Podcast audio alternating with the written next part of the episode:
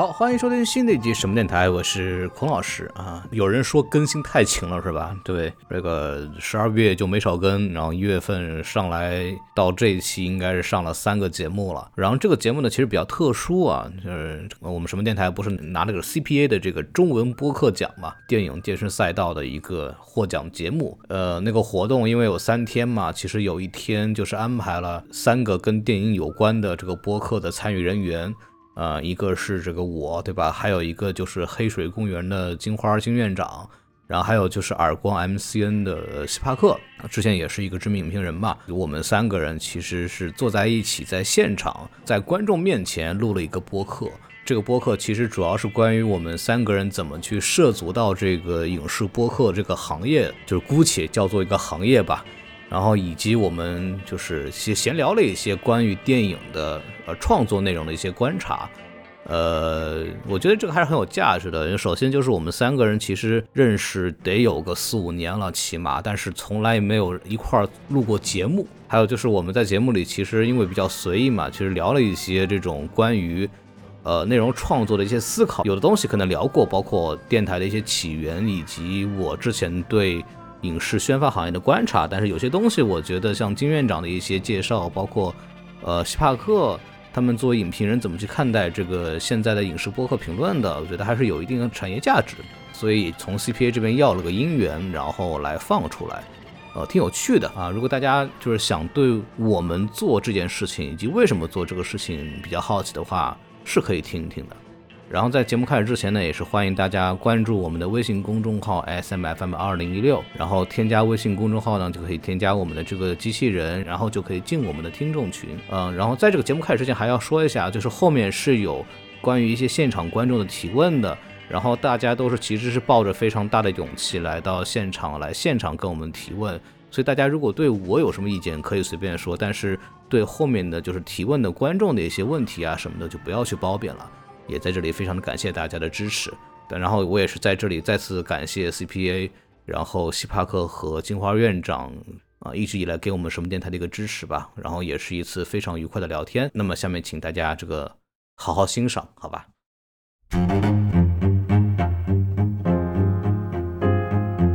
大家好，今天我们聊聊这个我们如何踏上影视播客之旅的。其实我们之前也没有对过，咱们先。这个现抓梗，对，咱们先 那个自我介绍一下吧。哎，啊，你要您您先还是我我先来，行吧？我是那个黑水公园的金花，然后我们那个节目主要是讲一些这个科幻相关的影视作品，然后那个从一六年一月开始做的，现在一直到现在，嗯嗯，好。嗯，Hello，我是什么电台的主播孔老师。对，哎，好，鼓掌 啊！不用停，不用停啊，不用停啊。对，然后我们也是一档一六年这个年初做的节目，对，就是个至今未红，至今未红啊，欢迎大家持续关注。昨天得奖了啊，是，感谢年度最佳影视播客。对对，好，您您您来，您来，您来。哎，我这边是耳光 MCN 的主理人希帕克，然后我并不是主播，然后我是给这些主播提供支撑的。然后我在这边呢，会去帮助主播去做一些跟电影结合的策划，然后帮他们去约一些商单，以及一些那个跟影视的做一些圈内的采访，然后。然后我们这边也有一个耳光观影团，然后是让主播到线下，然后跟大家去做一些见面，跟观众面对面的去交流一些新的电影，跟大家一起看片。然后大家有机会的话，也可以来我们观影团跟金花老师、跟孔老师一起看片。嗯嗯，对，一起来看看片儿啊。对对，这个这个希巴克老师呢，除了就是服务播客之外，他曾经有很多身份跟这个影视行业息息相关啊。他曾经是非常著名的那个不看电影不是 看电影杂志的那个主对这个编辑。我以前是影评人出身的，因为我现在在豆瓣、微博也会做一些影评工作。如果你们那个前两年看那个爱奇艺的综艺《开拍吧》，然后我在里面也是做过影评嘉宾。对，然后后来还在某马拉雅做那个影视频道的编辑啊。这个履历非常的丰富，对对对，我们那个时候认识的，现在那个希帕克也算我这个领导之一。哎，没有，都是你们都是我的客户。没有没有没有，我们是你的下游对。对，我我们都是替您干活的啊。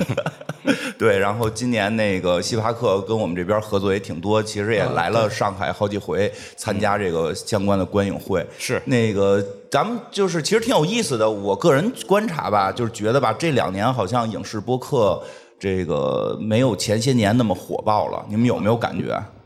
我们就从来没有火爆过，所以说我们 没有开玩笑，就但是就是因为这个问题可能出在就是行业上，可能这两年受疫情影响波动比较大。嗯，对，然后就可能就是就是我一直因为我自己曾经的一个工作是跟西巴克老师曾经差不多，也是一个某平台的影视频道的编辑。对，今年刚辞职，呃，对，说辞职说的非非常非常的友善啊，刚毕业，实际是被卷出来了。啊对，听说毕业之后回到家里边继承了家产。对对。对，回家继承家，回家就专职做电台，富二代嘛，然后压力就到我这边了。啊，房贷车贷嘛，就这个这个是这样，就是我们的感觉是因为一个创作者，就是我们作为播客也好，或者视频创作者等等也好，他们的主要是来来自两块儿嘛，一个收入吧，主要是。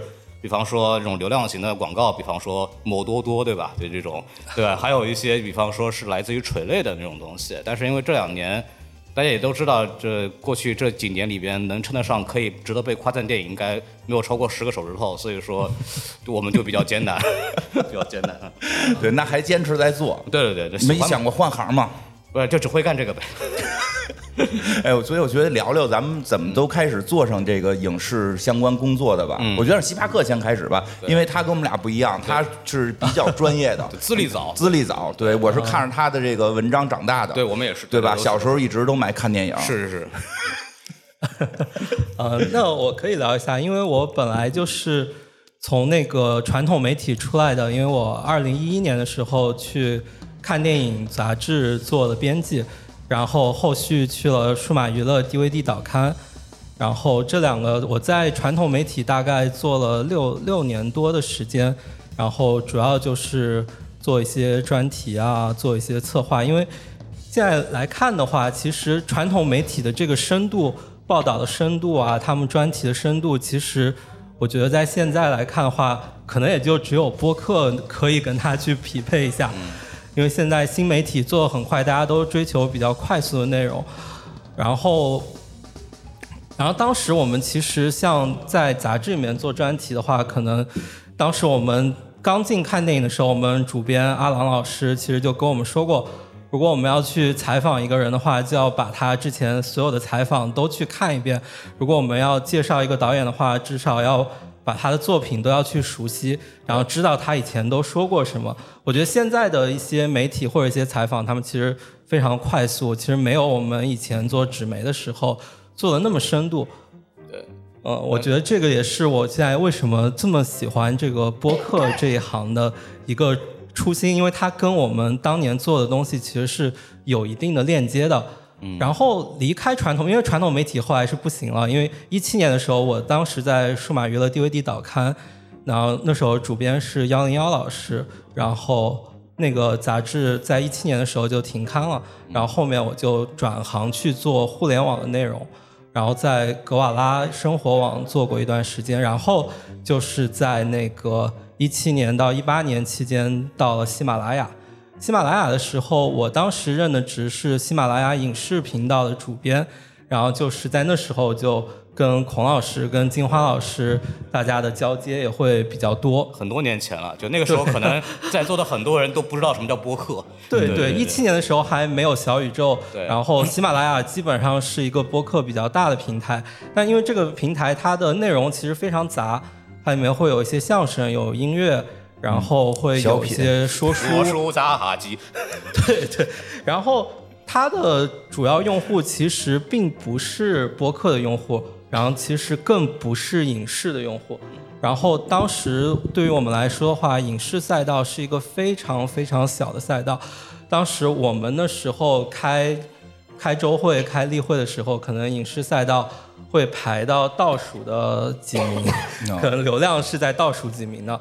然后我，但是我们是有一个很好的一个愿望，就是我们希望当时在喜马拉雅可以把影视的内容做得更更大一点，因为影视会跟当时的很多热点做结合。因为大家知道，一七年、一八年的时候，其实是影视行业还比较繁荣的时候对。今天我们其实很多人聊的时候，会觉得很羡慕一七一八年时候在做影视这块的工作人员。对，是的，对是二零一九年是过去最好的一年嘛？对对，对，然后那时候其实我们有一个目标，就是说把这个影视的这些主播全部都给他带出来。然后我们当时就很着重的做了这些影视主播运营。其实如果呃，包括当时我们最头部的其实就是黑水公园，对然后像下面其他的比较上升期的电台，像当时的硬核硬核，硬核那时候叫摩拜电台，然后因为他们怕被摩拜单车告，所以后来改名叫硬核说。嗯，对，后后来摩拜也没有了，他们还在啊。对摩拜没有了，但是硬核说还在。然后就是像孔老师他们的什么电台，对然后还有一些现在已经不太更新的电台，那个电影罐头，啊然后还有嗯贝壳电台，对对，这些现在已经不太更新了，但那时候也是我们合作比较好的。然后我当时来出道这个播客这个行业的话呢，我的想法就是说，因为播客其实，在那时候，其实现在也有一些就是不太被那个影视行业的人所认知到，然后他们其实很多时候那时候会投一些公众号，或者说投一些媒体，但是说呢。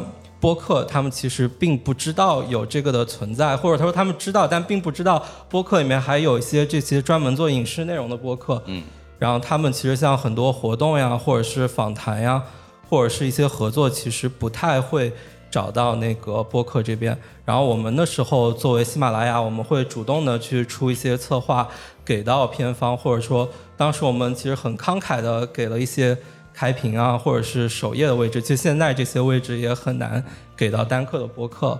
然后我们其实推了很多的播客的内容。然后其实如果我没有记错的话，像是一些硬核说或者什么电台的第一个采访、第一个商单，其实都是在我这边做的。确实是，当时我们给那个 MX 也做过一些印钱的那种，挣钱了吗？就是呃，真的，真的。他。有些有些有些，就是对对。希帕克老师当时是 就是把我拐进坑的一个主要的幕后推手嘛，就是因为一般你也知道，就是做自媒体这种撑两年挣不着钱我就不干了嘛，对吧？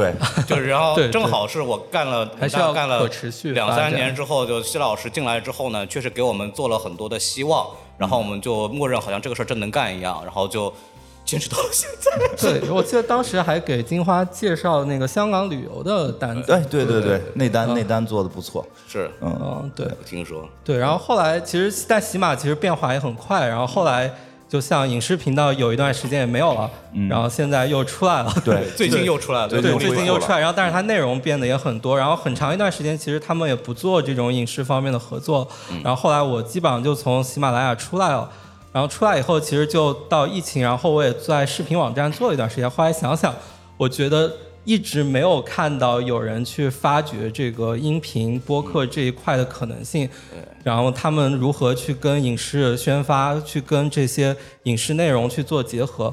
那我想，那那如果没有人做这个事的话，那我觉得我有这样的资源，我在媒体做了这么久，然后我在平台也做这些时间，然后我又认识这些主播，那我就自己去做一个 MCN 好了。对，谢老师那个辞职之后，就是想了想，哎，我们既然还活着，说那就干点事儿吧。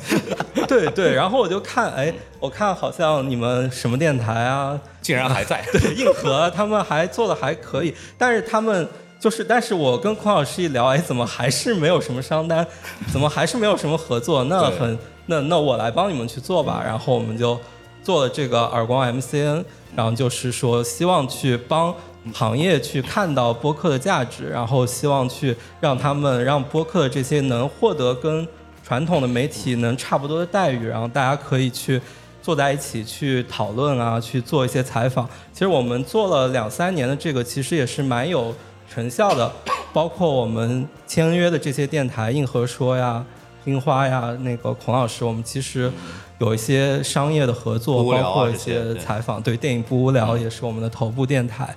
然后像北京，我们一般活动都会有一些电影不无聊线下的见面活动。然后上海的话，我们有疗养院，然后有那个金花老师，有时候也会从北京过来。我们这今年做了闪电侠跟碟中谍，对我也我也不明白孔老师。上海的不不叫我，对都是每回让我不是北京的不叫我，每回都叫我来上海，主要为了给我报差旅。闪闪电侠那期就是这个金花跟我们一块儿，得怕我说话搂不住，对。对对，然后今年其实我们感觉我们其实今年其实发展的还可以，然后也被行业很多看到，像我们今年像疗养院的两位主播小猪猪、石头姐，我们有戛纳电影节的邀请，是我们唯一一家中文播客在戛纳电影节做的专访，然后我们在戛纳还传回了前方的直播，然后。包括我们前两天那个土欧老师在给喜马拉雅做的一个新的节目，现在还没有上线。但他前两天去采访了那个拿破仑的导演雷德利·斯科特，跟主演凤凰叔。我觉得这样的待遇，其实采访他们的当时我们群里面就只有中央电视台，然后这些那个比较大的媒体，然后我们这边能够作为一个播客去采访，其实我们也是很荣幸的。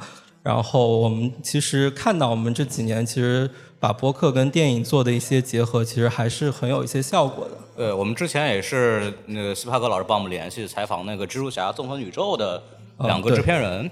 两个编剧，对，然后这个当时也是在听众圈引起轩然大波，你们也配对吧？就是，对，配配配，可以。呃配你配 配，对，很很感谢希帕克，因为今年我们跟星巴克有好多合作，因为我们其实经常讲很多上映的超英的电影，然后老有人觉得是给钱了，其实一直都没人给过。对，然后 尤其是漫威从来不给钱，然后不光不给钱，也不理我们。然后是这样的，对，其实这个是是真的。然后后来呢，有些其实其他的除了迪士尼，其他的一些厂商呢，因为我之前的工作原因，其实是认识的，而且甚至非常熟，然后所以他们也不想给钱。看你好白嫖，对，每回都会找我聊，然后咱吃个饭呀，聊聊叙叙旧啊，然后说给我们上期节目吧。我说哎呀不行啊，他说哎你自己管。我说我说后来今年就想了一办法，我说不行啊，我们加入 MCN 了，我你找个星巴克聊一聊？这找这找希巴克老师谈啊，我这不能随便做决定了，对吧？就是现在今年这些单子就都是希巴克老师这边给我们中有有了点钱，能够确实刚才跟希巴克说的，我觉得挺像的，就是他们其实还真不是不知道播客，都知道，但是呢没有投他的这种预算吧，可能是。嗯，就是大家知道这个行业里百分之九十的宣传费去哪儿了吗？去抖音了。对对，它的预算好像是没有的。其实我们之前经历过很多商单的时候，都是都是说你必须是视频才有预算的可能性，所以甚至有些我们拍成视频，最后只发音频，视频是交付使。啊，对，有有这样的，然后那个，但是有了这个呃耳光之后，我们就可以以观影团的形式，这个 来去解决这些问题，我觉得还挺好的。对，孔老师说说吧，你这个怎怎么，你原来干嘛的？主要是，然后怎么就改成做影视了？我这个比较曲折，是这样的，就是呃，如果早期听我们节目的人，就是我们一直在说我们是一个相声风格的影评电台。对呀、然后这个就是我们把相声放前面，但这个逻辑是这个，是因为我和我的呃最早那个搭档王老师。然后我们两个人在洛杉矶的时候，号称高校天王，就是 就是说相声嘛在洛杉矶各大学校里边，这个春节、中秋晚会都会看着我们，对。嗯然后就是各说各种相声啊这种东西，因为我们两个都是因为什么类型的？就是正儿八经的相声，传统的呃自个儿写，哦然后会改现代的会改，也会改传统活儿，像什么论墨我们都说过，哦会改完全不一样的东西。对，然后你看王老师之前呢，这个有稍微上点岁数，还在玩还玩过人人网的人，可能知道有一个叫哥伦比亚大学相声社，当年做过一个相相声叫《如此那贤》。然后他当时在网上小火了一段嗯，后来我就那时候他在哥大嘛，然后我那时候在 UIUC 一个美国中部的一个学校，然后我那时候在网上看他火了，那时候我在 UIUC 有相声社，然后我就跟他就在微博上搭上线了，就聊说一块儿以后干点什么，因为那特别逗，我们那时候在纽约一见面，我们把那家饭店直接聊关门了。有一块聊四个小时，全是闲白，没有正话。对，然后就觉得干点什么。然后后来特别逗，到了我那个本科毕业的时候，就是要择校问题嘛，就是有两个学校来选，要要不去 NYU 对吧？要不去 USC 南加大，一个在纽约，一个在洛杉矶。然后我那时候就问那王老师说说那个我这怎么办？王老师跟我说，来来那个纽约吧，来纽约吧，对吧？说 去纽约研 研究相声，对，你说我们这个口音多标准，对吧？就来这说相声来，跟我说，对，然后我说这王老师，我这美国中部的零下三十多度，我见过啥样，对吧？我是不再也不想去冷地儿了，对，我说就直接洛杉矶，对吧？然后这个没想到啊，我刚来洛杉矶大概三个月左右，我那个时候在那个学生会那事儿说您会干什么？我会说相声。我说那您来一段呗，我说对口的，我不会说单口的。我说那您找一搭档吧，我说那且找着吧，对吧？行，这这且找着吧。然后过俩月，这个王老师就给我发了一微信，说孔老师，您您在哪儿呢？我说我在洛杉矶呢。我说王老师您在哪儿呢？我也在洛杉矶呢。对，我唱也来研究相声了。对，然后我们俩就后来就搭了嘛，搭搭成一对儿，然后。呃，说走一个，你看看，对，然后，然后别别祝你成功，别上厕所啊。然后那个，然后完了以后，我们讲两个人就开始发现一个问题，就是只要我们都想当逗哏的，呃，嗨，只要我们两个人在这个饭桌上出现，就是这个桌上只要同时有有我们两个人，这桌饭别人不用讲话。哦，对。然后我说，我们要不干这个，能不能干得过？我说，整整一个就是靠说话能挣钱的节目吧。嗯，当时还特别天真，上来就想着挣钱，对，特别天真。对。然后那个时候其实呃。比我们更早的一批，我们叫播客一点零时代的一些播客，比方说糖蒜呐，嗯，比方说闲板儿啊，现在已经很少有人提他们了。呃，对，但是闲板电台真的是我的启蒙，就他们到现在已经有十年左右了，应该有，对，十年多了。然后当时我还怎么我怎么知道播客这件事的呢？就是苹果有一个叫 Podcast 的软件，大家都知道，当时就已经有了。然后我们那时候就搜。相声两个字跳出来，闲班电台，对，然后就发现就是，哎，这事儿我们干得过，这我们也能干，然后就干了那么这么一个事儿。当时我们两个聊的时候，是我们聊留学生活，对吧？就是那个时候留学还比较，就是别人还好奇嘛。那时候那个，嗯，亚美利加这个国家还不是特别的这个那么的凶恶，在中国看来，对吧？然后我们那时候就是聊了这挺好的，然后就说那个什么聊聊了，后来发现，因为我们在洛杉矶。洛杉矶得天独厚的优势就是好莱坞，然后我又是在南加大就是传媒学院嘛，安娜堡的，然后学传媒的，然后我的我的方向是娱乐产业，对，所以说我跟这个华人的圈子很熟这块的，就电影娱乐行业的，然后就后来就是发现还有当时还有一个问题，然后呃现在也有，但是方发现发生问题的方式不太一样了，就是当时的中美的这个电影也是不同步的，然后美国会早两周左右，对，然后我们有一个先发优势。是对，然后我们就说，要么就是做影视多方便，也不用想选题，每周都有新片上，对不对？就那时候超英电影刚开始火，然后我们就说，那就干这个吧。然后我的很多朋友当时就是大家现在听过我们电台的，就是五个人嘛，除了我之外，像小松啊、大老师啊、喜多啊，他们这帮人都是什么毒舌的，什么北美的御用写手。嗯，就是之前就是认就认识，还是通过做节目认识的？呃，有通过做节目认识，有的是学生会的学姐，就是同专业的。像小宋是那时候本科。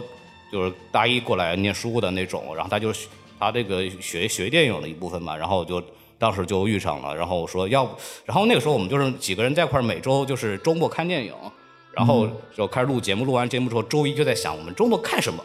就那个很纯粹很快乐，因为大家还在上学或者刚开始工作，就是也比较有空，然后也很单纯，然后就这么保持这么一个习惯到现在，然后就发现就大家几个人在一块聊天，互相能接得上话，嗯，这个对我来说是一个很重要的，很大家就我们现在在讲播客时候强调这种所谓人和人交流的这种同感什么东西，其实。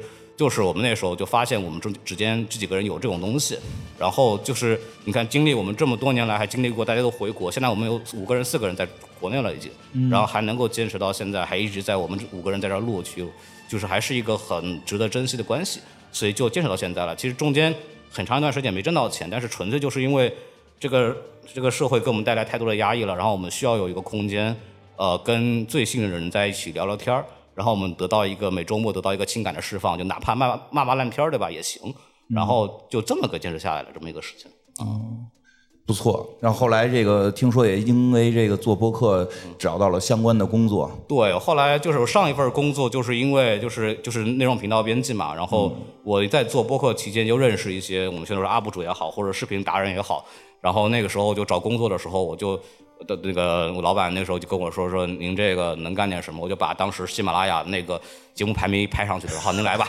对，就这么简单一个事儿。对，其实做播客对找工作有很大帮助。我最后一份工作也是因为做播客找的。是，就说您那个时候我还记得有个横幅嘛，就是说某某电影不到多少票房就杀进花几天嘛，对。对，最后我最后最后一份工作也是电影宣发，也是因为做播客。然后我聊聊我怎么开始做影视播客的吧。你给说说，对吧？那个看来就是刚才像你说，你也专业是相当于学这个相关的嘛，对对吧？其实我跟这个背景一点关系都没有。嗨，对，然后我跟做播客也一点关系都没有。嗯，之前我也没有听过播客。好，然后呢，只是喜欢吧，只是喜欢说话，就是从小爱说话。嗯，就是也没有什么太多的得天独厚的优势，就是那种小时候喜欢接下茬那些孩子吗？呃，那倒不是啊，接下茬这个也开始也接，后来老挨罚，就就绑回去了。所以你没看我就是做做播客，不是特别爱接下茬嘛，就是被绑回去了。但是呢。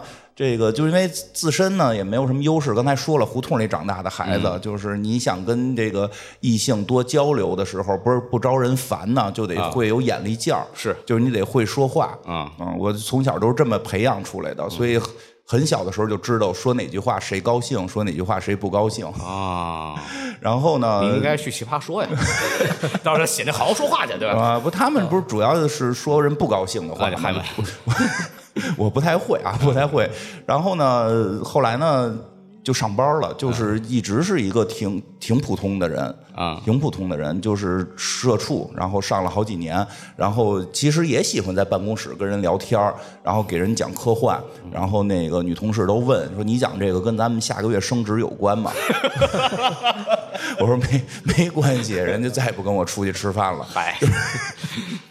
我就会发现说什么人都不爱听，对吧？就是已经不是我上学那会儿，或者说初高中那会儿。其实初高中说话人也没那么爱听，因为我喜欢的东西可能有点怪，比较科幻呀、奇幻类的，对吧？那会儿大家聊的都是打篮球，对吧？我体育方面也不是很擅长，足球鞋也不太懂，我净跟人家聊量子力学，对吧？没没有什么用。然后后来电影呢，电影这方面呢，是我。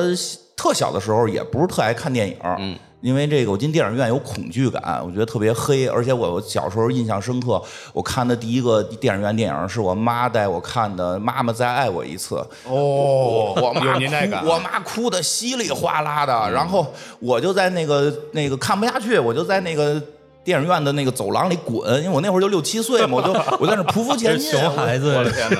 军训来了，对，然后我妈也不管，我妈在那哇哇哭，然后我从那儿有一个很不好的印象，就是我觉得电影是一个特别恐怖的东西。你这听内听外形成互文了，是 里头哭外头也哭是吧？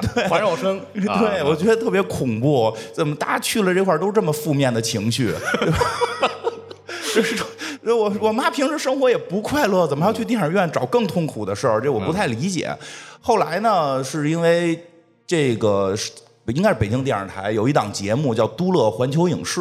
嗯，我在那个里边第一次体会到了电影的魅力。他介绍的电影是低俗小说。哦，哎，我第一次会发现，哟，这东西还挺有趣的，而且这个故事结构可以这么的奇妙，因为那个不是一个线性故事。大家如果看过都会知道，它第一不是线性故事，然后我们所有常规认为啊，这个角色是主角，他可能在蹲马桶的时候就被突突死了，嗯，对吧？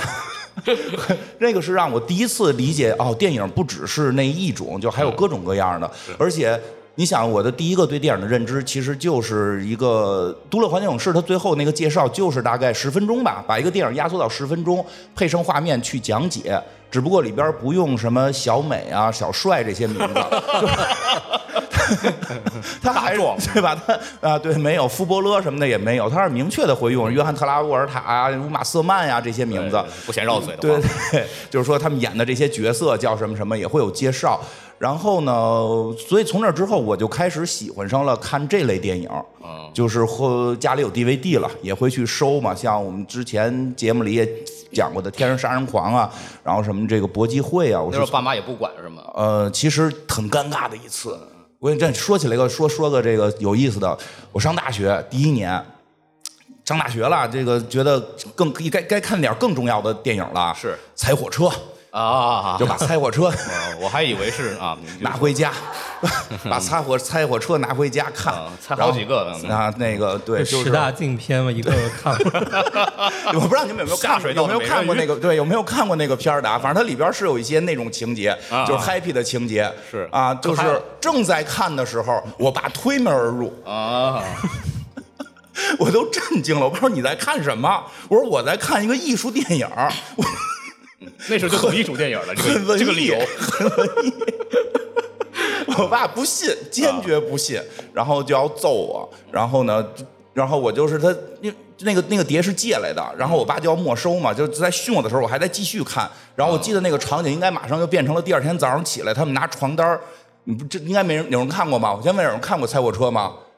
有个别看过吧？个别哎呀，这《猜火车》现在都没那么多人看过了。可以去看，真很好看，很好看。真的很好看，嗯就是他们开辟完之后，就就对吧？后边有一个情节是他们提了着床单对吧？因为那个人嗨了，他床单上有些排泄物，然后啊什么一家在这儿吃饭，然后那啪就抖开，安博赫尔德那个同款，对，就在那一刻，我爸劈头盖脸的骂我，就片儿里片儿外形成一个呼应。啊，环绕立体声又来了，嗯，二点零哎，就挺有意思的，所以从那块儿开始就很喜欢电影吧。我爸并没有打击到我，因为我一很叛逆，他越不让我看，我就越偷着看。然后后来就看了很多这种类型的电影，然后呢，大到火车三，我在洛杉矶看的首映。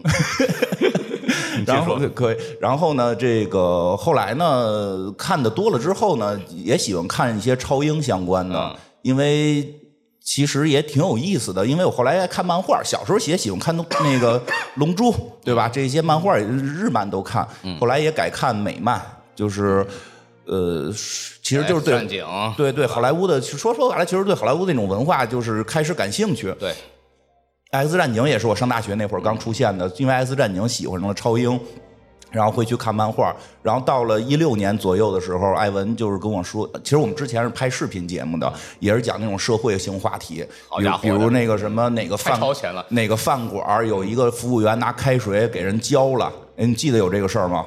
啊，对吧？就 一看就是没记得，我那个年代你还小呢。对，有那个是吃着吃着饭口角起来，什么年轻的是那个服务员拿开水一一锅开水给人泼了，我们就讲这个。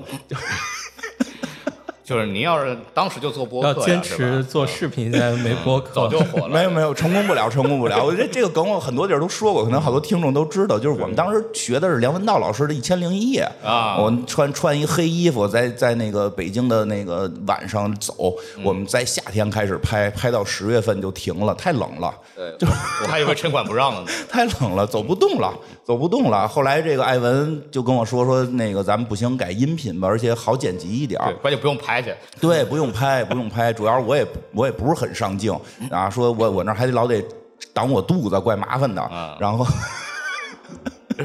就出声音吧，比较简单一点，然后就开始录了播客。然后所以开始选题的时候，是因为呃，我个人觉得吧，那个时候呃。我觉得我小时候看看电影，其实介绍了很多像什么暴力美学的这些电影。嗯我觉得当时的互联网上，因为看电影那会儿慢慢已经没有那么多人看了，已经不再流行了。然后互联网上流行的很多的影评，我觉得也没有去介绍类似于暴力美学呀或者这种科幻相关的东西。但是以前我在看电影上看到过很多暴力美学，是看电影我觉得特别主推这个哈，特别喜欢。为什么呀？知道吗？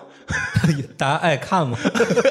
你哪一年看电哎，我？看现在播客好像都和和那个那个什么短视频都不是推暴力美学这一趴了。现在推暴力一审查定美比较。审查，现在比较严。那时候杂志其实审的不是很严，基本上想写什么，那时候不还阿郎情爱参考吗？这种节目，呃对对对现在这种都不能写了后来写了一段，最最近也不能写了。不参考反正播客可能还让做吧，对吧？那会儿还特爱推《感官王国》，啊，对，也是进这钱。案件类嘛，这现在播客最火的话题，对吧？这个，然后包括一些超英的那个，当时我看到大家也都不爱聊，其实是吧？在之前其实很少人聊这些。对，也是在钢铁侠之后了，大家对，火起来的对，我觉得那会儿大家更愿意聊的，我我个人感受啊，不一定对啊，就是一些日本的电那个艺术电影，呃，台湾的台湾省的一些艺术电影，都是这些方面的比较文艺的。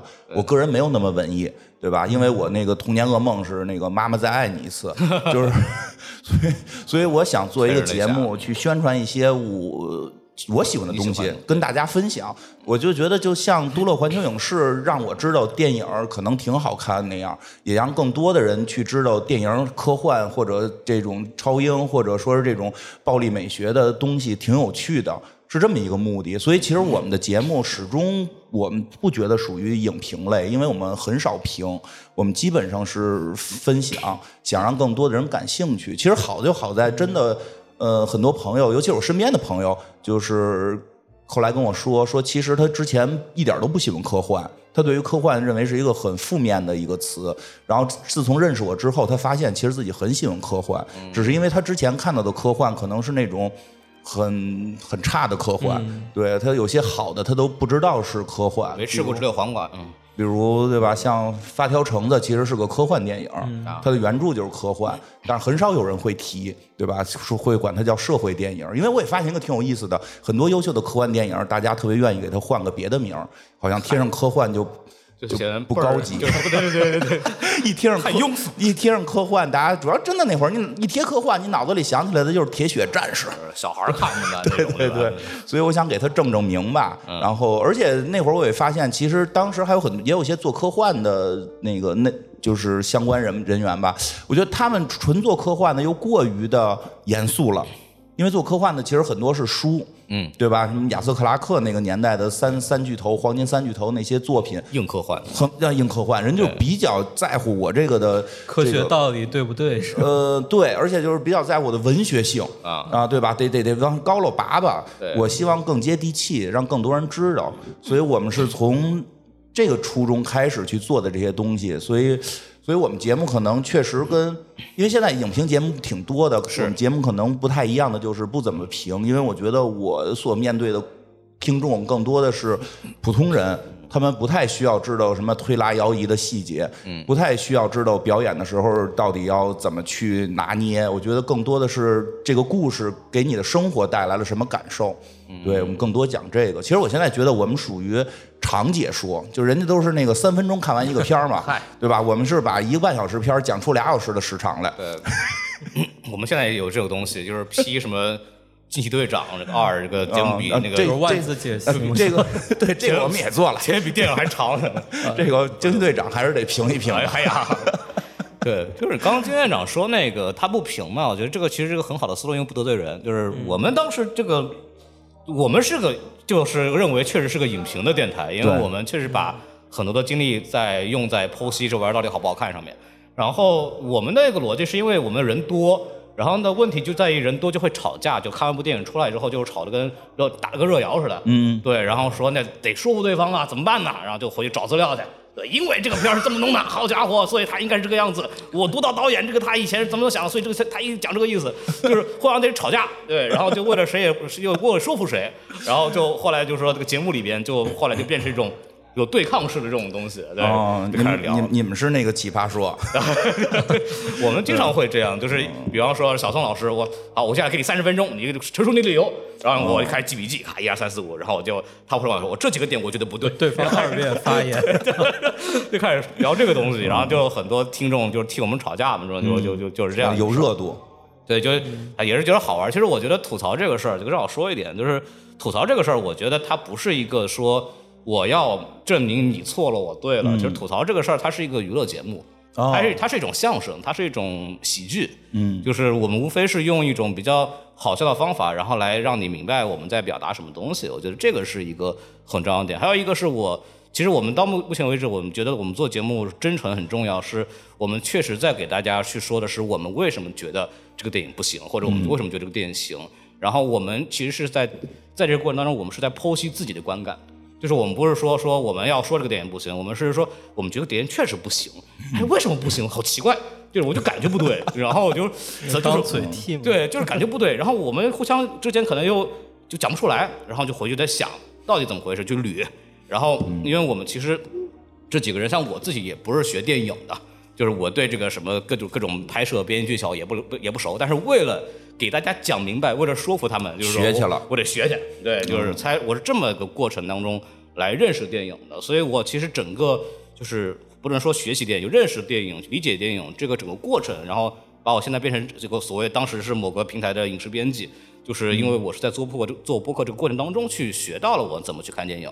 然后也因为这个过程当中学认识了很多这种就是喜欢看见的人嘛，嗯，然后才能做我上一份那个工作，对，就但这个播客这个事儿对我的影响蛮大的，对。对，嗯，确实做播客的实际上也能让我们不断的学习。对，哎，我有一个问题跟再跟两位讨论讨论吧，哎。因为那个现在其实影视播客也都不少，嗯。对吧？那个其实不光影视播客，我们看到那个抖抖音上短视频也都挺挺多，都都聊影视，对，对，因为之前你的工作是长视频，对吧？呃，对，中长视频，因为我觉得中长视频真的跟播客有一个区别。其实我有时候会看一些，我实话实说，我那个播客听的不多，呃我也但是中长视频 影视的我还确实看过一些。嗯我发现一个很有趣的事儿啊，就是今年我们开始，因为我们这个超英不太行了，我们也得转型。我们也是被迫转型的，对，所以我们今年也尝试的做了一些经典的老电影，是。比如说有的是付费，有的是免费，比如像暴力美学的《天生杀人狂》，然后包括《音乐之声》，这都是我比较喜欢的电影。还有那个免费还做了一期关于八部半的解读，嗯，对，其实八部半是比较老的这这种艺术电影黑白片儿，我会看到实际中长视频去讲这个东西还不少。有不少讲这种这个什么费里尼啊，就那个时代黑白片儿啊，嗯对吧？对但是播客做的却很少主要，呃，我我我要不我先说，啊。你先说，就是是这样的，就是以我对这个行业的理解呢，是因为视频确实在讲解电影方面，尤其是好电影方面有天然的优势，是因为它有画面嘛。就是我我实在不行把画面贴给你看，这个镜头怎么摇的，哦很直观嘛。我们在镜我们在播客里边跟大家聊说，我一边还手舞足蹈说，大家看不见对吧？又不像今天这个样子，所以说很多很技巧性的东西，很直观，能够通过画面呈现的东西，就是很难聊。我觉得这是一个很重要的东西。然后可能我不知道金花院长，就是因为我其实也不太听博客，对，然后就是就是就是怎么去聊这个事儿，因为他其实我们但我们自己也也尝试过讲过老电影，嗯发现问题也是，就是我们很难说明白这个问题，就是它到底好在哪儿。因为很多时候就视频里我只要给你看就好了，对对对，这个都有放一段，你总明白了吧？对吧？我再给你标几个那个什么镜头的起伏落伏怎么回事儿，对吧？再标几个细节，留留言混合一下。哎，你说这是我发现了，他中长视频现在经常是说两句之后给你放一段啊，。是我那打游戏想给他听完了不行，我老得看他。对，就是确实是，我也发现这个问题，就是所以所以这个部分，我觉得视频是去占绝对优势的。然后中长视频它的容量也够嘛，就可以去讲一些，就是是我就是呃最近一段时间吧，这个就是某种东西叫万字解析，你知道吗？对对对，我也起这种标题了。对对，万字为什么万字解析好使呢？是因为很多人啊，就属于那种半看不看电影的状态。嗯就是说他呃这电影名字知道吗？知道，看过吗？没看过，嗯或者说看过吗？就十年前看过，对吧？然后他也不稀得说，我回去再看一遍了。那么万字解析就是一个，就是呃，我前面啊二十分钟把你把这个剧情捋一遍，嗯，然后然后后面再给你讲一讲那个它里边很多幕后故事啊，什么怎么这个立项的呀，然后中间可能夹一点他个人理解或者有一些什么拍摄细节等等啊，然后就它是一个很好的代餐嘛。嗯，对，就是就是很多人可能就是因为这个东西，所以它的受众面非常广。哎，我就觉得并且啊，嗯它又不像那个什么什么五分钟说电影，说我看了以后我 low，对就是我看着万字拆解，我好歹也是有信息量的。嗯对，它是一个电子榨菜嘛。对，我我就觉得这万字拆解咱播客不能干吗？万字拆就主要是还是一个也可以干，但你就要考虑万字拆解，其实它是有稿子的，对它是念稿子的，它是逐字稿这个是不一样的，跟播客这种陪伴闲聊的这种方式不太一样。我们这一个半小时的节目也够万字了，我估计。对，肯定够啊。对，我们每次把那个音频转出来三四万字都很正常，一期对播客。我可以说两句，因为嗯就是那个，我我是从那个文字时代过来的，文字那个媒体时代。其实像这些经典片子，你们知道那个看电影后面每次都有什么经典解读啊，对，那个特别爱看。对对，那个我们那个叫我们当时做的时候，那个叫固定版，就是每个人每个月你没有任何工作，你也要领一个这个版来写。对，然后那时候我们找资料，其实包括除了我们那个纸媒杂志，包括我们在豆瓣上面写的一些评论，或者是我们在其他一些论坛上面写的评论，其实当时已经很多这种网络影评人或者是纸媒的影评人已经把这些片子拆得很很细了。然后在我看来，就是现在的这些万字拆解，其实是把我们那时候做的工作又重复做了一遍，嗯，以不同的形式展现给那个新一代的观众，就是从没有在当年在纸媒上面看过这些文章的，或者就是那当时我们还会，我还会买一些 DVD 蓝光。其实我们当时做这些固定版的内容的时候，其实很多也是从那些国外的资料或者是那个蓝光上面去扒的这些评论音轨下来去做的。然后其实现在做基本上也是类似的，或者可能还不会有我们那么细。它没有蓝光，它就去 IMDB 上面或者维基上面看一下词条，也可以出一个万字解读。但是我觉得播客不一样，就是它其实没有这么强的资料性，或者有的播客它也有资料性，但更多是大家个人的感受，或者是几个几个人之间对碰出来的一些不一样的观点。我觉得这个可能是当时纸媒所不具备的，因为纸媒毕竟是一个人去写的嘛，对然后多个人的这种联合的这些创意、这些对对撞，我觉得还有这些。就是你们自己听众跟你之间的一些默契、一种熟悉感，我觉得这个还是比较独一无二的。这是万字解读这种有固定稿件的这些还是不能比的。你们当时没有想过，你们当时没有想过那种什么，这周我写一个这个这个方面的这个影评，然后下一周，因为我们然后那个时候我不同意，看我下周怎么写啊。我跟你说，那时候那时候有一段时间哎，有一段时间我们那个领导就有一个想法，就是说。就是说，一篇影评我们让两个不同的编辑来写，啊。然后有我当时就接到一篇影评，呃，那个叫那个存身，你们有没有看过？就是那个一个美国的一个独立片，然后然后我们就是接了这个片子的影评，然后有一个编辑写了上半部分，然后有一个编辑写了下半部分，然后他、我上半部分那个编辑特别不喜欢这个片，然后他把这个片骂了一顿，然后我写下半部分，然后我就搞了个转折，但是这些都是表象，然后我们去看内里那里面应该是什么样，然后我又把这个片给夸了一顿，那就谁写下半篇谁谁占便宜呗。对对，然后那篇就那篇那个影评上面就数了两个编辑的名字，其实我写的是下半部分，后来我在豆瓣就专门把下半部分给发出来了，上半部分我就没有发。因为因为我认识很多，就刚西巴克讲这个事儿，就是他们当年在做杂志的时候都写过这种很细致的东西。我认识很多的就 UP 主也好，或者是那些视频博主也好，他们早年间也都是看电影杂志的读者，对，然后他们就是因为有感于当时有这样的东西，他们觉得视频时代好像缺这个事儿，哎，对。对，然后现在他们就观众其实换了新一批，又做了起来，然后有很多片儿就是特别上 B 站这种，观众很年轻嘛，嗯，都动不动十几岁，那没念过高中那种。你说的特别对，我 我也有这种感觉，就是没看过，对，就是像刚才说拆火车，可能现在好多朋友都没看过，在我们那个时代，就是你要是想说自己叛逆点儿，这个必须看，就是 你知道 B 站用户目目之所及，他们最好觉得最好的片子叫《让让子弹飞》，好吧？嗯，对，对就是我们但我觉得这有一个很大的问嗯。题，就是我们当时做杂志，杂志是一个推荐属性的，就是说我觉得这个好，我推荐给你。对。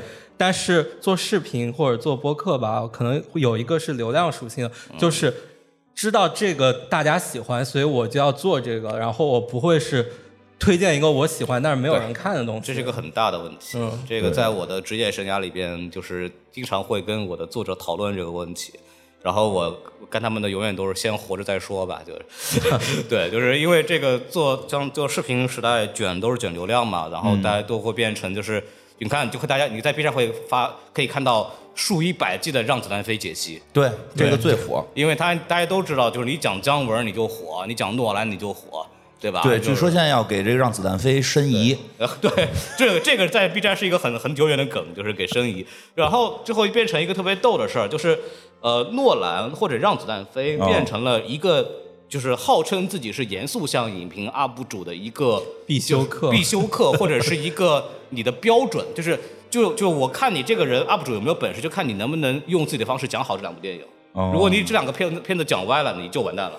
对对，然后可是有的时候都已经重复了，还怎么讲啊？我就这这让子弹飞，我们肯定不会做，哎因为都那么多人解读，都解读的，感觉裤衩都给扒下来了。可以给大家举一个非常有趣的例子啊，这个让子弹飞是在。就是姜文到底什么意思呢？其实大家也都很明白，对吧？但是就是不同政治立场的人去看他的时候，不同嗯意识形态人看他的时候，都能从他的这个作作品里讲到找到这个符合自己历史意识形态的观点，对吧？哦然后就开始打起来了，对吧？哦就是就动不动就可能上升到一些这个要需要审核来去确确认的东西了。对，就是就有这样的问题嘛，就是到意识形态一个两极化之后，对就会有这样的问题，就是慢慢的电影就变成了有某种大家彰显自己意识形态的一种嗯，表哎，象工具。你说这个特别对，对你说这个特别对，我有感觉，现在好多其实这种影评是在彰显他的立场，而很多时候已经脱离了电影好看难看现。在很多就最近不是有一些片，不是有什么高山呐、哦对吧？或者我还没看呢什么海啊、怒海啊这些，可能有一些观众或者影评人是，我先有一个立场去看嗯它，然后想办法去表达这个东西。其实电影不重要了嘛，主要是聊背后的他所要说的东西。哎，对，你说这个也是我现在感觉到，我感觉现在很多其实立场对成了一个重点，就是大家会做的不歪才行。对，而且就是就是有立场讨论的片子可能会更容易能够有量，是吧？这个这个事儿，我其实有一个经验，我自嗯己其实这两年发现的，就是从像希帕克这一批，就是早期的文字类影评人，其实大家都在聊电影本身嘛，聊导演的艺术艺术的想法，聊电影的拍摄手法，聊电影的表达的一些呃艺术表达，然后呃慢慢的可能就是呃最近我从 B 站上看到的一些风向，就是正儿八经聊电影，告诉你电影为什么拍得好的人，这个视频已经没有人看了。是吗？就没有人在乎说这个电影拍的怎么样，大家在乎的是我从你讲这个电影里边能够悟到什么跟社会有关系的东西。哦，就是比方说，我举个例子，像有前段时间有个韩剧叫《黑暗荣耀》，大家应该有人看过，就是一个女性复仇爽剧，大家很喜欢。对，就挺不错的。然后就是正儿八经聊这片儿拍的怎么样的人，没人在乎，大家都在听什么，就是什么原生家庭、母女关系，什么什么女性在现代社会里到底会不会疯掉，就类似于这样的话题。对，这就就是最最近很多新冒出来的很多女性的 UP 主或者女性的影评人，其实都在走这个路其实这。从公号时代就是这样子了，呃，就他都在们做标题党这些嗯其实都是这样就。他们讲的东西也很好，就是他们其实研外外延出来的东西，就跟现在很多的，就是时下最流行的一些播客比较风比较像吧，就是会更多去讨论讨论跟我们年轻人生活有关系的事情，然后就是这样的人反而就更容易起号，哦更容易受欢迎。对，反而正儿八经，我说我做一视频论文，我做一那个什么写一个深度影评，没人看了。其实还是影视到赛道太窄了嘛，我觉得各个赛道其实都可以去做影视相关的内容。其实对比较火的号，比较低其实很多都是借影视去聊他自己 嗯赛道、他自己属性的东西。对，嗯，但是这所以我就觉得影视赛道应该多做一些其他赛道不好做的更影视的东西。嗯，那个包括那个像。我挺挺理解你说那个，就是有时候你再去跟大家分享一个新鲜的东西，它的量可能就没有保证。对，这个是我也但真实你如果一感受到。直做这种专业的东西，有可能会越做越窄，也有可能。啊，对对对，是因为我看到有的就是越做越窄的节目也有。最近感觉其实像它，我觉得是物极必反的。就是可能到一定程度之后，我们又会去呼唤一些更专注的东西出来，比方说像电影巨变，嗯，最近刚冒出来的，就是我们都会，我们都好像以为好像啊，这讲深度电影没人听了，对吧？其实证明就是专业的内容其实是有人听的。对就是你只要在一个专业达到非常深的地方，你可以出来，其实是有人听的。而且他们的角度我也特别喜欢，就是帮你把一个东西，比如说我就聊侯孝贤，我就仨小时给他聊聊透。你听完这个节目，你就能能跟别人吹牛去了，对吧？我觉得这就特别好，这是一种这是一个非常好的需求，就是就是我把我把我把这种影评分为两种嘛，就一种是比方说。我说《惊奇队长》怎么那么难看？我用、我用想想到最好笑的办法给你说完了，你听完以后很开心的一种但其实电影巨变情绪。是那种传统媒体做法，对它其实阿吴、马嘎萨其实都是传统媒体人出来的对。，然后我还说啊，就是然后还有一种就是可能就是呃，我我听完你这个节目，我能学到点什么东西，然后我有一个社交谈资，我觉得这是两个我自己分析下来，就是消费者两个非常重大的诉求，就是比方说我对波米的反派影评的理解，就是很多人听反派影评，就是觉得听完之后，我确实就是。我对这个东西确实有了解了，我有一个七八十分的了解，然后我就可以跟别人说话的时候，我有东西可以讲。我觉得这是一个他这个方面需求很大的东西。对，我觉得这挺好的。嗯，现在日常大家也不聊电影了。哎嗨，所以说最近像 B 站我观察到的嘛，就是聊电影的人就是电影变少了一九年之后示威了嘛，真的变少了对，示威了，然后大家都开始聊就是综艺或者电视剧很多。对，就是剧现在就是一个又，像比方说《狂飙》这种，对然后就是近几年就是一出来就是流量很高，这两年起来的一些节目，其实是讲讲的是聊剧聊剧跟综艺。然后我们就很吃亏，因为我们没有时间看剧，太长了。然后你现在有时间看？对啊，呃现在全职了，有时间做了。嗨，有有没有想法做点经典老电影的解读？我们之前其实用呃用商单的形式做过一期，哦就那个心灵捕手，嗯，就是有一个就是心理学 APP，然后找我们，然后我们就哦说做做这做一这挺合适。嗯当然我们那时候觉得做的不够好的原因，是因为我们觉得准备的还是不够充分。嗯像这种老的电影还是需要，因为讲的人很多嘛，所以你要真的讲点自己就是独特的东西，还是需要做很多功课的。嗯对对所以我觉得就是正儿八经像马嘎萨他们这帮就是专业影评人，真的很不容易，就很厉害，积累很深，我们一下子也很难去赶上他们在这一块儿的造诣。对，就是我们还是尽量说，我们用一种那个相声式的方式，把这个东西讲得快乐一点，大家能听进去，很重要。嗯，你说这主意也不错，用商单。其实有时候我们也是商商单的话，会做一些那个老一点的。嗯，对因为平常可能因为我大家对我们的印象可能做院线片嘛，嗯，对，所以说找讲一个商单没由头，然后说有有就是有商务的就有由头。哎，就是你有定义，就是说你们节目就是做院线的。呃，是一就是说的那个什么难听点，其实就是方便。对，就是因为就你不用想选题嘛，你每周电影固定都会有新电影出来，然后就是我们就是我们讲院线电影已经形成了一种模式了。对，所以说这个方面对我们来说很方很方便，就可以做出来。甚至就是是这样，之前我们在早期做这个节目的时候呢，还会写一个相对比较详细的关有关键论点的提纲。嗯，当然，特别后来后期像有一些就是一般比较简单的电影，或者是什么超英电影，嗯我跟小宋两个人，我们聊《惊奇队长》，这个提纲里只有六个字儿，叫优点、缺点、外延，嗯，加三个冒号，结束了，然后我们就可以对着砍两个小时。对，就是就是因为这这方面，可能我们在这个就是金花肯定有肯定是有这个意识的，就是我们在这个东西的积累够厚了以后，其实可以脱离这种所谓的一些准备来去做一个东西。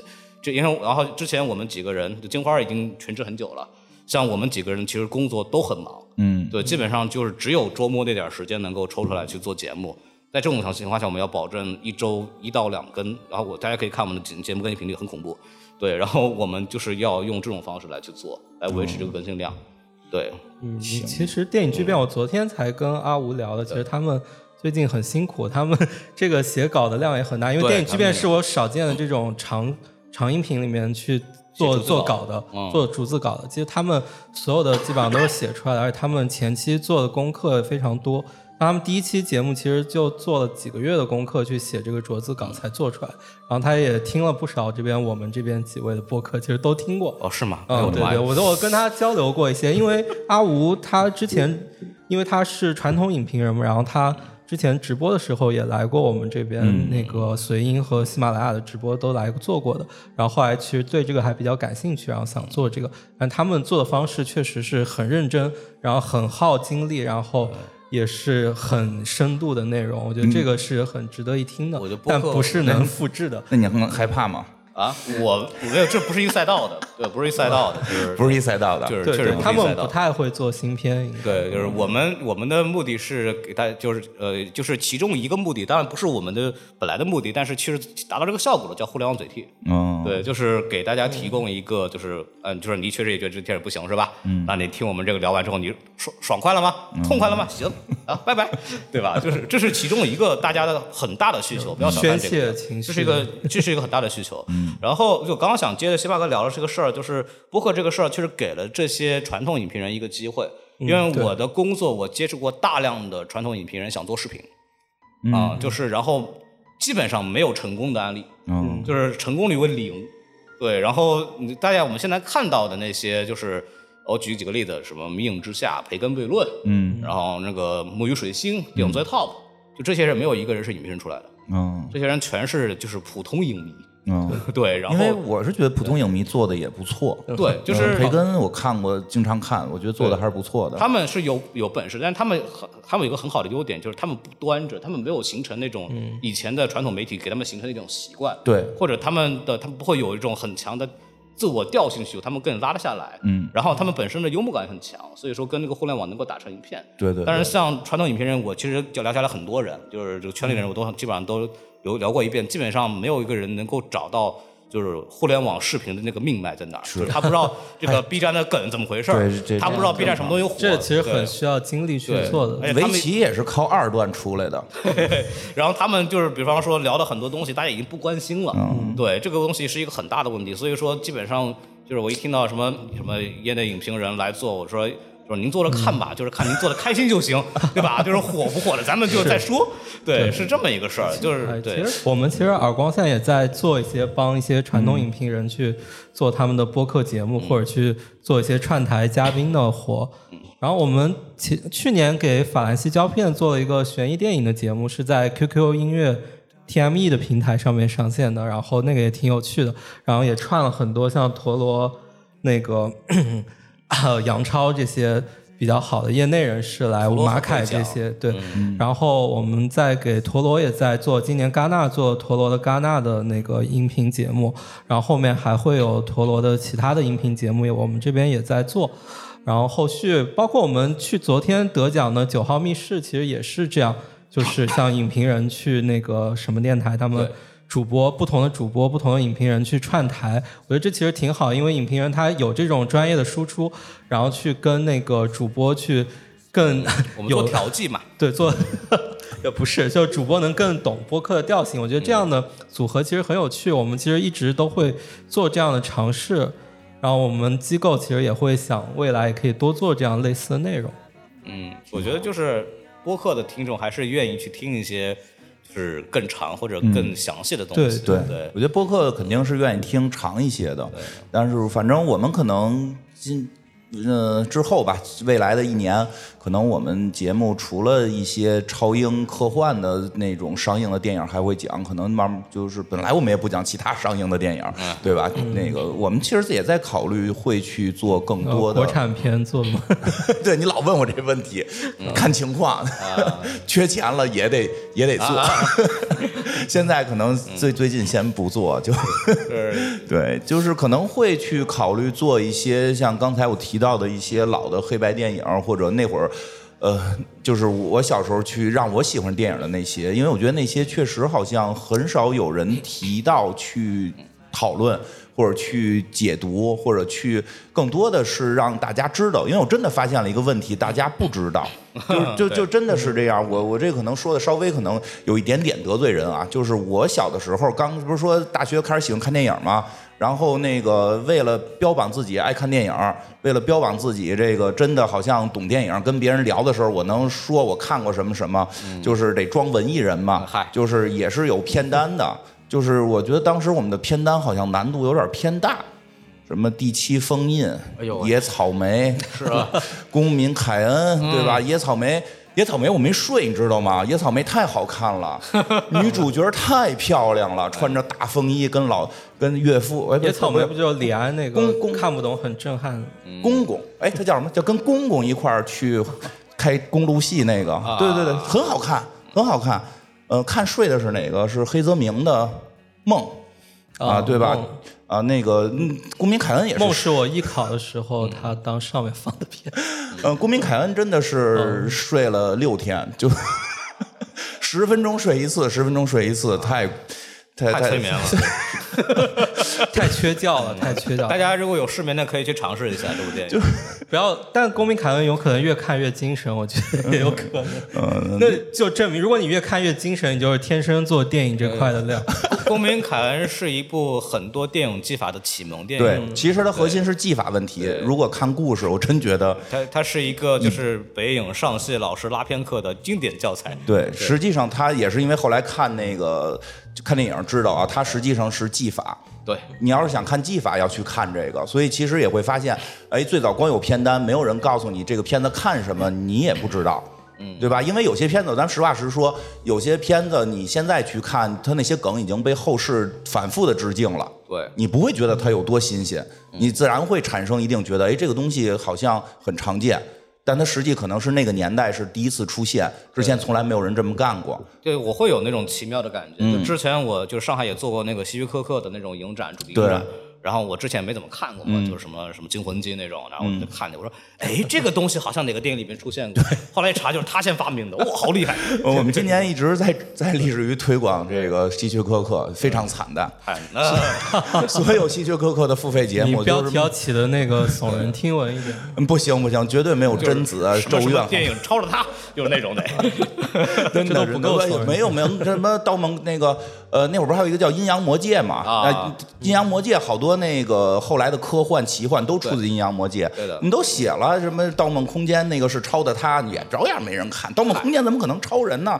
对不对吧？不可能，红辣椒都没看过，对吧？这个确实是有一定难度。对，嗯这个我之前跟作作者聊过一个问题，就是大家现在喜欢的东西是我，就是喜欢喜欢听你讲的东西是我知道但我不了解的东西，嗯，而不是一个我不知道的东西。你说的太对了，所以就是有这种困惑。有时候我特别想给大家推荐，可能大家没看过的片子，嗯呃，流量或者说售卖都特别的不好，嗯对吧？但是可能还会努力的再去做，然后因为觉得有趣吧，因为我也觉得可能做多了，我个人猜啊，做多了大家会慢慢知道，就是说听像听我们的节目，有可能会知道一些之前没听说过的很有趣的内容吧。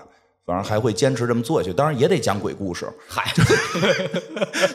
我们我们现在会插换着的，一个月讲一期鬼故事，讲一期科幻，然后剩下的我们就献礼献礼给艺术。对我我们其实就金院长，因为做付费节目做的还蛮成功的，就是我们现在也在想办法活着嘛，就就既然我已经没没没没饭吃了，对，然后就现在就在思考一件事儿，就是特别想讲一下那个好莱坞黄金时代，哦，就是那个好莱坞四杰那个时候，因为为什么想讲呢？是因为现代我们看到的这现代的好莱坞电影，呃，基本上的技法和故事的框架和一些基本的逻辑是来自于那个时候的，就斯皮尔伯格、乔舒卡斯、那一批人，马丁西克塞斯那帮人，他们是吧？我以为你讲黄金时代是三四十年，不是，是那个新好莱坞时代，对，那个那个那个时代，对，你看你们俩理解的黄金时代还不一样。就你你岁岁数在这儿，对对，就是然后然后然后我就为什么想讲这个，就觉得很多现在的好莱坞的问题，其实都要回头看，就是当时他们这些变革出现在这个好莱坞状态那些导演，他们当时拍的什么样的东西？我觉得这个应该哎，是一个，你就这个卖钱吗？准备我准备想卖钱，但是估计不好卖。鬼 鬼故事，定价多少钱？哎真的，鬼故事，案件讲案件，找那种啊有案件的电影儿。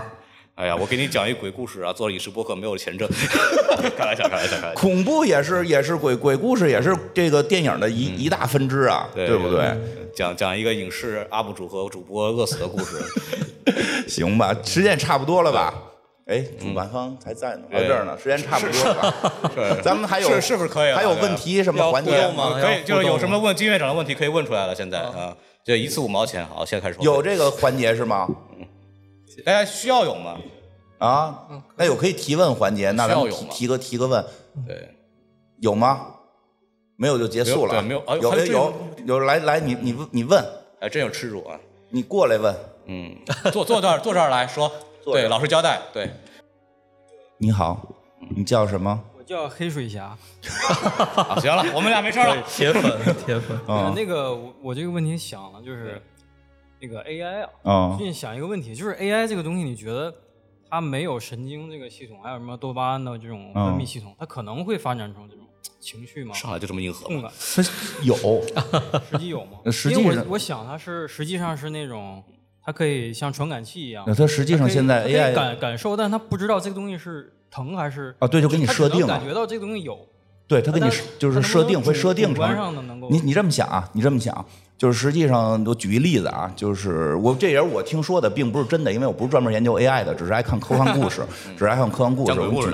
对，我给你举一个例子啊，就是实际上现在比如 AI，其实我们就会去设定说你有一个正反馈，正反馈就是给它的多巴胺。我们的所有的行人的所有行为也都受多巴胺影响嘛，对吧？就比如说，其实有一个特别经典的例子，就是为什么屎是臭的？为什么屎是臭的？因为其实一定啊，狗对狗闻它是香，对呀、可能以前人也觉得狗屎屎是香的，然后有人认为屎是香的，有人认为肉是香的，然后吃屎的人死了，因为屎的营养是不够的。嗯，你你明白吗？所以留下的这波是被自然淘汰淘汰下来，你的所有的你的所有的正反馈全部都是自然选择出来的。AI 的正反馈是我们给设定的，我们告诉他这个饭是香的，嗯，这就相当于分泌多巴胺了他能直接感感受这个东西，他是还是人告诉啊！它。对，告诉他的。像我们其实没有人告诉我们是自然自然选择。现在 AI 因为有人操纵啊，那就是另一个话题。你怎么知道你真觉得屎是臭的，是你选择出来的，不是上帝造你的时候给你造的呢？你说的对，对吧？因为现在有一派观点也认为我们活在虚拟世界嘛，就是我们的所有设定实际上是有大造物主的那个那个设定的嘛，对吧？共济会不就这么认为嘛？我还能再再问一个吗？你可以，就是你觉得下一个，比方现在漫威这个宇宙这个电影，大家都有目共睹嘛，嗯就这个样子。但是你觉不觉得黑袍这个宇宙将来有没有可能取取代这个漫威的这个 这个现在？你说说，要不然啊你先回答一下。我觉得黑袍只是一种就叫我觉得它是超级解构嘛，超级英雄的解构，就是我们讲，我们说就是这个聊漫画历史的话，黄金时代、白银时代和黑铁时代，其实也是一个超英被解构和世俗化的一个过程。它是一个超级英雄影视作品发展到现在一个必经阶段，但是它它也不会跳脱于就是超级英雄这个东西本身的范畴了。嗯，对，所以我觉得它它只是一个就是大家看一新鲜的东西，因为它是在看超音热的时候，它对解构才有效果，它对不热的时候就没有意义。我对超英的一个看法是，它慢慢会回归到它本来的地地位，但它作为一个它它呃也不是关系，它作为一个 一个成熟的类型片而存在着，但不会像以前一样，我一出超英就有人看了。嗯，还是看质量，跟这个设定没关系。嗯，对，说的真好。哎，你就你说，你说，我差不多这个意思吧。黑袍，对对对，黑袍就算超英都不火了，黑袍就是黑袍现在也不是很火，对对，只是也不火。也就是他没有。毕竟这么多季了，像 它 B 时代其实也没有太多热度，你知道，就有时候我们会理解火不火，实际是跟我们的范围有关。就是你周围的人会觉得火，嗯，对吧？你你周围跟你交流的人，你所处在的这个环境会觉得火，他都没有上院线，呃对吧？他才挣多少钱，对不对？可以看一下我们那期的播放就知道了。嗯对，它实际没有那么火，只不过是我们你现在就聚集了一堆以前喜欢超英的朋友，或者说你有了这么一个圈层，对吧？然后你可能也看到一些媒体都是你之前因为喜欢超英所获取到的这些信息息茧房对信息来源，对这些信息来源里，他们现在出了一个不错的，就会觉得这个东西好，都会说它好。嗯这时候你就会突然觉得啊，好像它很火了，但实际你去街上问。没有多少人看过黑袍，呃，微时代更没有多少人看过。是的，是吧？我以为祖国人很多人知道。没没有没有，表情包可能看过就，看表情包都知道祖国人，你才不一定看过。对对他，因为祖国人，他有现在超级英雄我觉得在座，可能很多都不知道祖国人是谁。哎，对，问问那个就不认识阿祖的吗？要，都认识阿祖啊！你看，你看，可以可以，他们不好意思举手，问认识阿祖的举手。你看 多少不认识的？就这么几个对看没有？这就是我跟你说，就四四五个认识阿祖的。其实这就是通过你问问题，你就会发现他实际上信息跟你想的不一样。嗯，他真上院线也不一定有人看。你知道阿祖为什么会变成现在这个样子吗？是因为就是这些影视的制作方也知道，就现在是一个民营时代，嗯，就是民营时代就是一个表情包，一个短的视频，他突然在互联网火了，然后这个东西就出哎，去宣传开了。我觉得如果这方面也有这个情节，如果放出阿祖的照片来，我估计认识人就更多了。激光激光烧人的那个。啊，对对对对对。而你我的朋友，你们才是真正的英雄，就是。好，谢谢那你啊个我我。还有还有啊，还有还有，一个要不然留给其他人再多收留给其他人问。就是趁着现在免费，赶紧问，你知道啊，吗？不是，下一个就说你就是那个那个关于黑袍有个延展的问题，哦就是像现在不是全世界都，尤其美国搞这个政治正确嘛？哦，但像黑袍这种电影，它好像不是这种美剧出来之后，好像也人家也没怎么抗议他。问为什么其他的那些大公司反而一定要执着于这个就是政治正确这个事儿？你你们说说，这个问题，这个问题很复杂，我就简单的讲一下，就是政治正确这个事儿，其实它的本质上来讲是。我们要为弱势群体发声。我们在过去很长时间里边，有一些群体他们的需求和他们的这种生活的生活的权利被需被被被忽视了，所以说大家会强调这个东西。而因正是因为有这种庞大的需求，这些好莱坞公司发现了这个商机，所以也从意识形形态上把他们的作品去靠近这个东西，它是一个相辅相成的这么一个过程。对，就是这里边就是说不是一个什么对错乱七八糟的，就是他们支持不支持，他就是觉得这个他以为挣钱他就是觉得这个东西有生意，就是因为我讲这个东西以后大家会感兴趣，就这么简单。啊，而且那边是一个确实是一个比较复杂的生意系统，在这儿不太方便说，一会儿吃饭的时候告诉你。好好，其实对。那我那我那我撤了。对对，因为因为确实是就中国这一块儿可能跟跟就是我们行，不说注意注意言行就不能说说就是跟以西呃西方国家有很多东西上是有一点脱节的嘛，不太一样，对，不太一样嘛，不。太一样嘛。对，大家可能暂时很多人还不理解这个事儿，为什么他们要那么做，但其实是有一定的有一定的道理的。对，就这样，只不过就是说，其实就跟黑袍一样，就嗯对只不过说他们一落到流行文化，就必然会变变异，嗯就是因为他们要为了卖钱或者怎么样，可能会某种变异，就是跟其他的任何东西是一样的。好好，好谢你。谢谢谢。还有吗？那咱们有时间吗？还啊，最行，后一个好家伙的哎啊，这是来干嘛？送礼来了不是？嗯，呃来，你叫什么？呃，我叫 Ruby，哦老师的意思。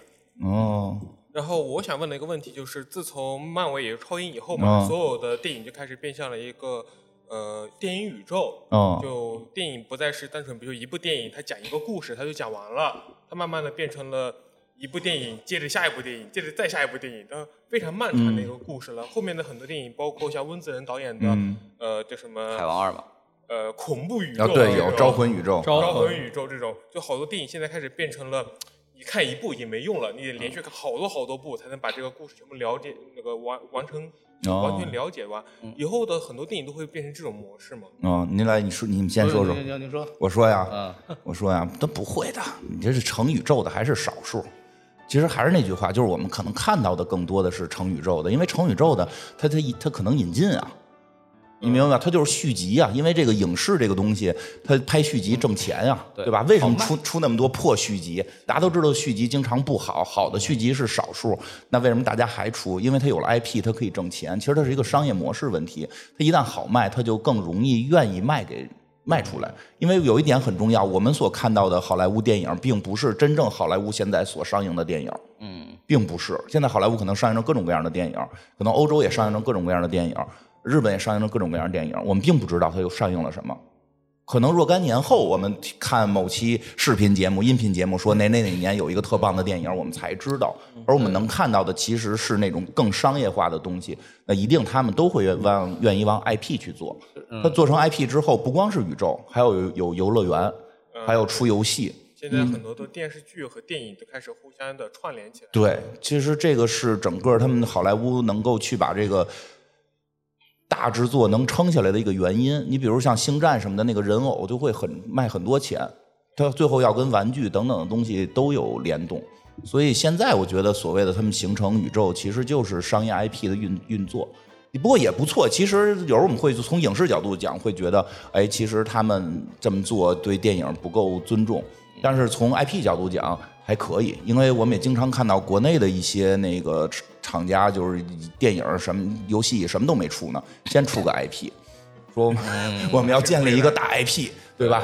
但实际你想，像漫威的 IP 建立了，哎呦，七八十年，七八十年了，哎对吧？七八十年，三八年，呃，三三四十年代开始有的漫威嘛，呃，多少年了，它才形成了一些所谓的 IP 在中国现在不也是在抄袭这个模，呃也不能借鉴这个模式吧？你像那个《封神榜》啊。马上不是他们说第二呃部已经拍完了、这个我倒觉得，三部都拍完，他是连拍的。对我觉得那个倒不算所谓的宇宙，那个本来就是三部曲嘛，还没有 外延外传。对，他封神榜它一直有只是没有前做后哎，后期了。动画好像做了一些哈，封神动画是在做那个宇宙，呃但那个在做星辰榜那个那叫什么流？浪星哪吒、杨戬啊，对对对新？新新新新的封神榜，对对。啊，赛赛赛博哪吒，哎对对吧？他们他们在做杨戬嘛啊，对对但对对但其实我觉得这个商业模式现在已经慢慢式微了，因为不太好。像漫威、DC 其实票房都不好嘛，然后新神榜也有很多票房很差的电影，对，所以这个商业模式不是就是一定是好的。是这样，它有它的很多弊病。之所以之前漫威好，是因为漫威的漫画好，而且已经几十年在那块儿戳着呢。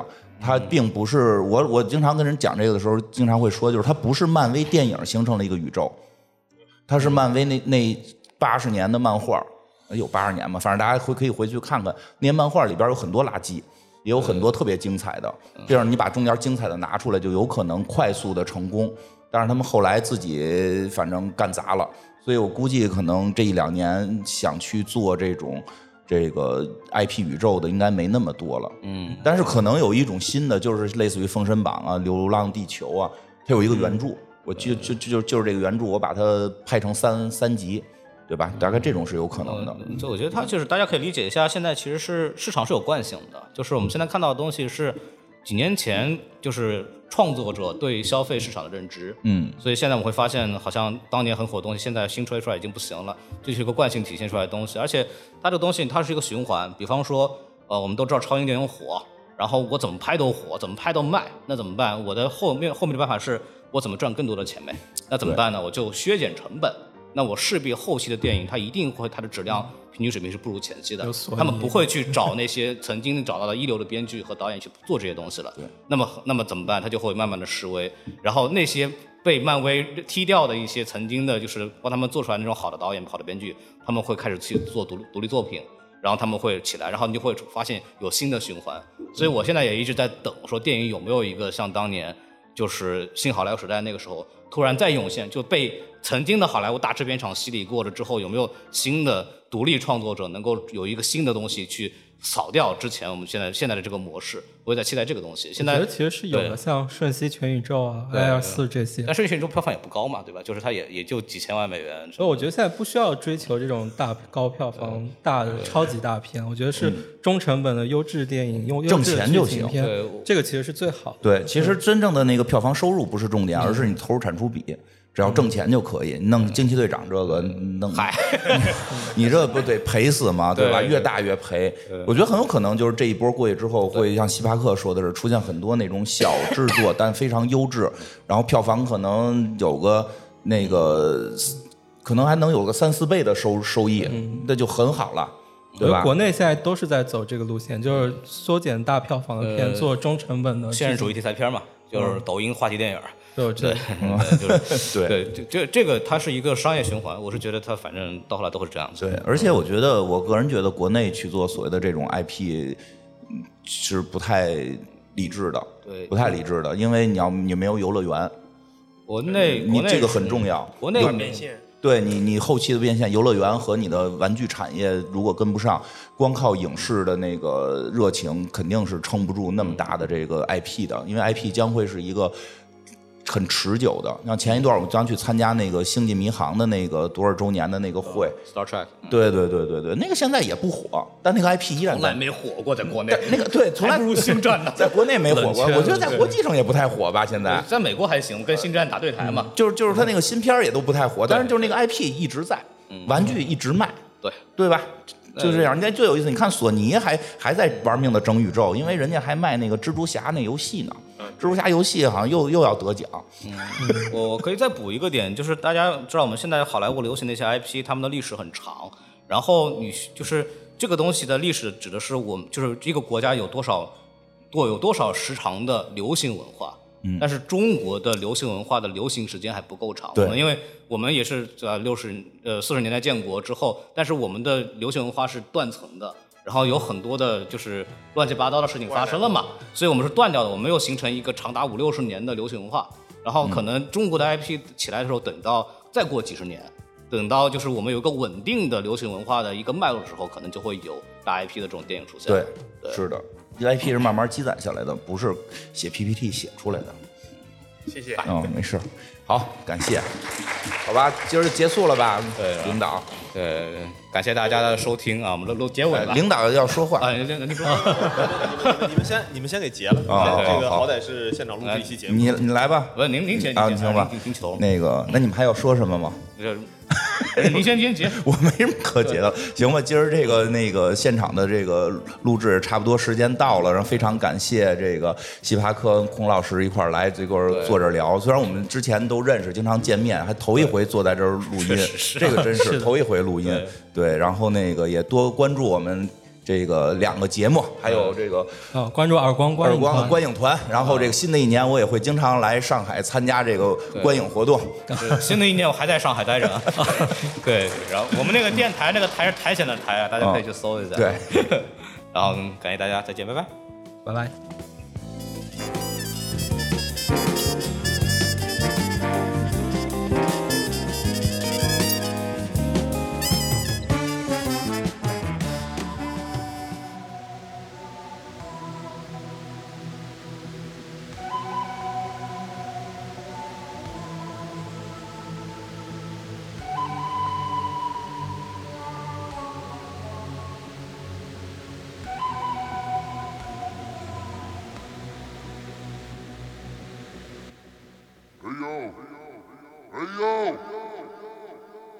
哎呦，我不想再服从，这场面如同行走的我突然被推进死胡同，要揭竿而起代替没用的同情，扛肩上的旗像是飞起的雄鹰。街上的兄弟听到这首歌集合，做街上的生意不怕数学不及格，我们生活就是战场，成果需要赞赏，穿最新的球鞋和最旧的皮革。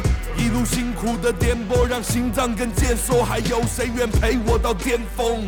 要做全队的先锋，我穴位被点通，我不怕再来做先锋。听到这个声音，我们集结，暂时在和家人离别，为了自由和爱的一切。For my homies, for my homies。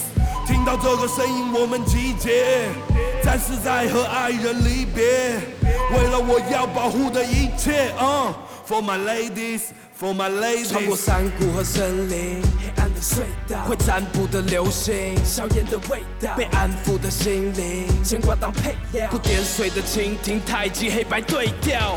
如果战争是唯一的箭头，那集结的号角吹响着片头上路。我的兄弟不懂让步，信念是揣在怀里的相簿，血红的夕阳穿透这旅程，生命的里程，为了我的女人。就算是最后的使命，瞄准，完成最后的指令。听到这个声音，我们集结，战士在和家人离别，为了自由和爱的一切。For my homies, for my homies。